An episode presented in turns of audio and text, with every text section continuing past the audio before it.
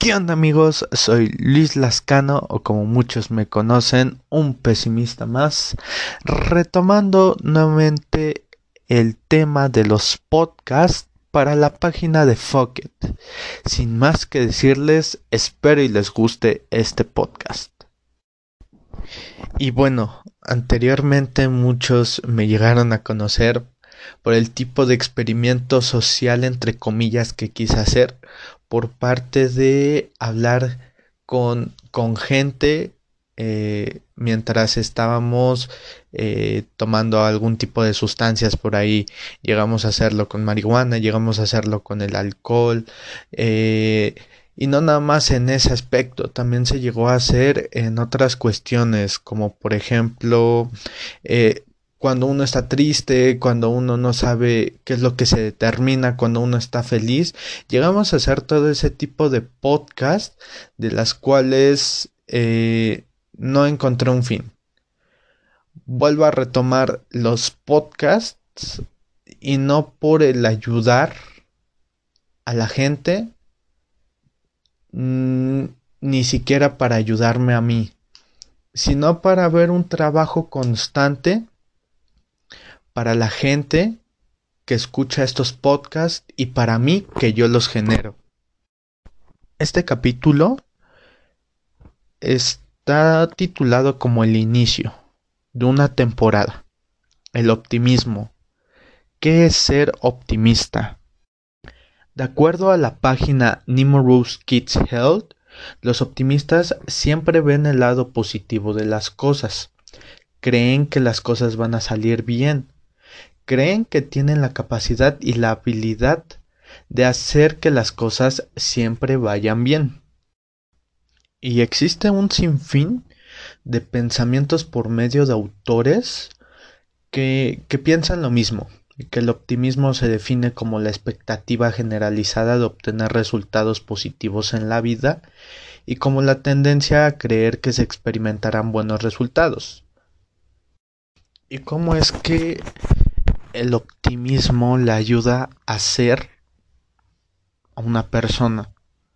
Aquí podría entrar la contraparte del optimismo que vendría siendo el pesimismo, que tiende, que, que una persona siempre va a tender a, ver y a juzgar las cosas en su aspecto más negativo y más desfavorable. Y a pesar de, de ver estas, estas doctrinas o estas ideologías, nunca va a haber un equilibrio, siempre nos vamos a basar en alguna de, de estas. Yo me declaro una persona altamente pesimista por parte de trabajo, por parte de escuela, por parte de amistades, por parte de familia, hasta por parte de relaciones eh, amorosas. Sin embargo, no estoy diagnosticado como una persona con inseguridades, ansiedad y mucha desconfianza. ¿Y a qué quiero llegar con todo esto? Hoy, 5 de enero del 2022, a las 10 horas de la mañana con un minuto, he leído el primer capítulo de Tiende tu cama de William McRaven, el cual nos explica una disciplina que a él eh, que él ahora sí que trabajando o estudiando en la parte de, de la naval de Estados Unidos, le llega a tocar esta disciplina de haz tu cama de una manera en la que pueda cubrir las expectativas que tu general te está planteando. Y no quiero referirme a esto con el hecho de querer hacer tu cama de una manera en la que nada más tengas una sábana y un cobertor. No.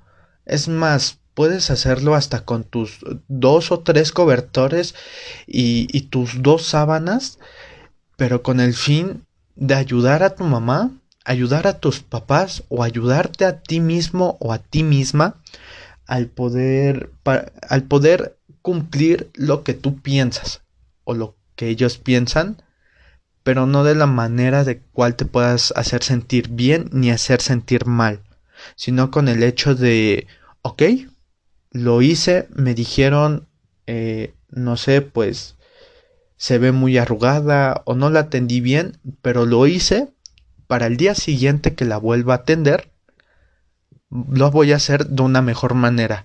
Así hasta con el hecho de poder hacer las cosas bien. Hacer las cosas bien es una expresión bastante difícil de entender. Es más, yo lo voy a explicar de una manera que yo sé entender, para que al final te bases de eso para que tú tengas una manera de cómo hacer las cosas bien. Hacer las cosas bien en esta cuestión no vamos a entrar en eh, acatar órdenes, no, no es cuestión de seguir leyes ni normas hasta el momento. Hacer las cosas bien es saber si está cumpliendo nuestras expectativas, con el fin de empezar a analizar lo que estamos haciendo para que la próxima vez que lo hagamos sepamos si estamos haciendo eh, bien o estamos haciendo mal y, empezar a, cambiar esos, esos errores, es decir, un prueba y error. Y aquí yo determinaría, determinaría 3E que la misma revista Forbes de México plantea, las cuales son eficiencia, eficacia y efectividad. Sin embargo, a la parte de la eficiencia, la cual determina la capacidad de disponer de alguien o de algo para conseguir un efecto determinado, la, determinaría como un 75% o hasta un 50% de uso en nuestra persona.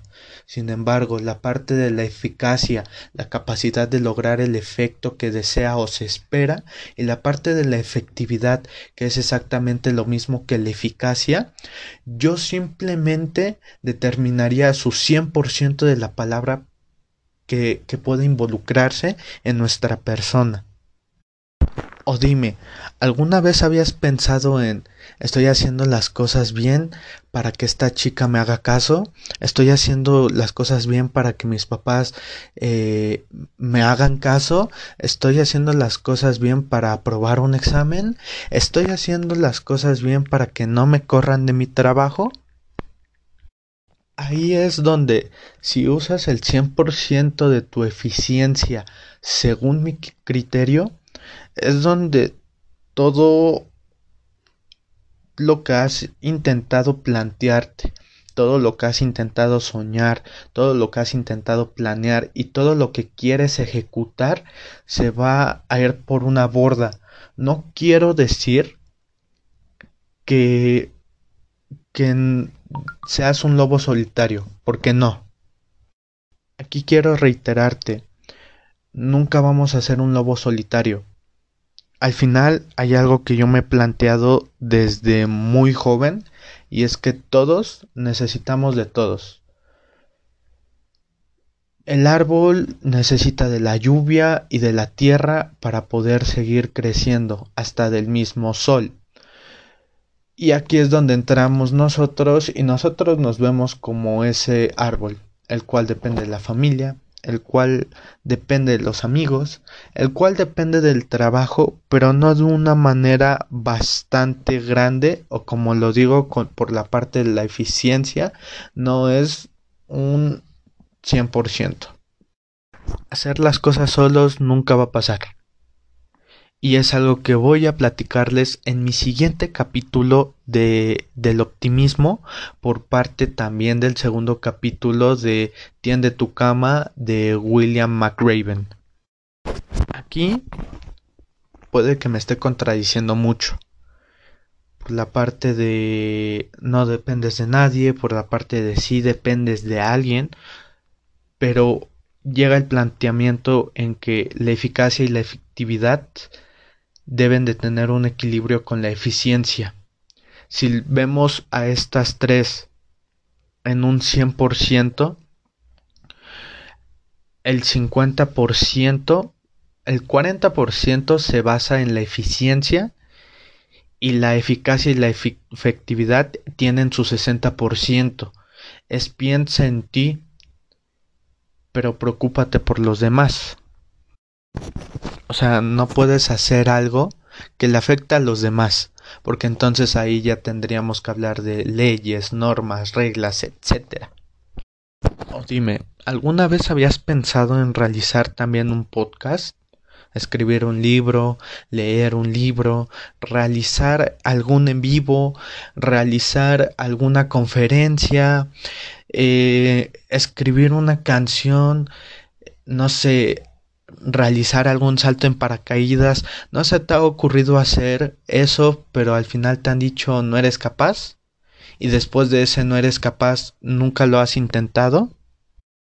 Aquí es donde entra la dichosa pregunta para nosotros, no para los demás, para nosotros. Entonces, ¿somos o no somos? Hay otro personaje del cual me gustaría hablar. Su nombre es Diego Dreyfus. También realiza podcast por la parte del Spotify. Eh, su, según yo, es como un, como su temporada se llama Te vas a morir y si mal no estoy, está entre los 10 capítulos un capítulo que se llama Tu historia, de la cual habla de de no generar hábitos. Hábitos es una palabra muy aburrida, muy sistemática hoy en día, pero sí generar mañas uno como persona va a encontrar la parte de ser mañoso para lo que es. Voy a ser mañoso para poder leer un sinfín, un de libros. Voy a ser mañoso para salir a correr. Y aquí es donde me gustaría hablar un poco de eso. Hoy empecé un, un libro. Hoy empecé a realizar podcast. Hoy empecé a hacer ejercicio.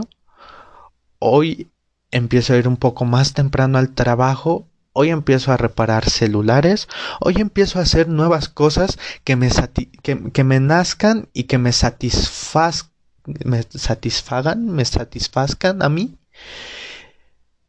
y, y que las demás personas lo, lo, lo encuentren y digan, no, pues Luis lo hizo, wow, qué chido no, no con el fin de decir, ah, ténganme envidia, voy a tener brazotes y un abdomen marcado, voy a ser famoso por todos los libros que escribí. No, porque al final es de lo cual vamos a analizar cómo voy a tener el abdomen marcado haciendo esta serie de ejercicios, cómo voy a llegar a, a, tener un libro y que muchos lo lean. No, pues sabes qué, voy a estudiar en un ejemplo, no sé, voy a estudiar la parte del mercado y voy a leer eh, qué es lo que más ha vendido en cuestión a, a géneros de en los libros. Porque llegué, llegué a ver un capítulo de Boyack Horseman, el cual lo dice. Estamos en pleno siglo XXI y mucha gente no ha leído un libro. Y quiero decir mucha gente.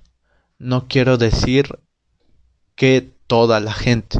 Porque así como vemos gente que tiene para poder eh, escuchar música por medio del, Spotify, por medio de YouTube Music, hay gente que se dedica en el Amazon Kindle a, buscar libros que les, que les guste, que les interese.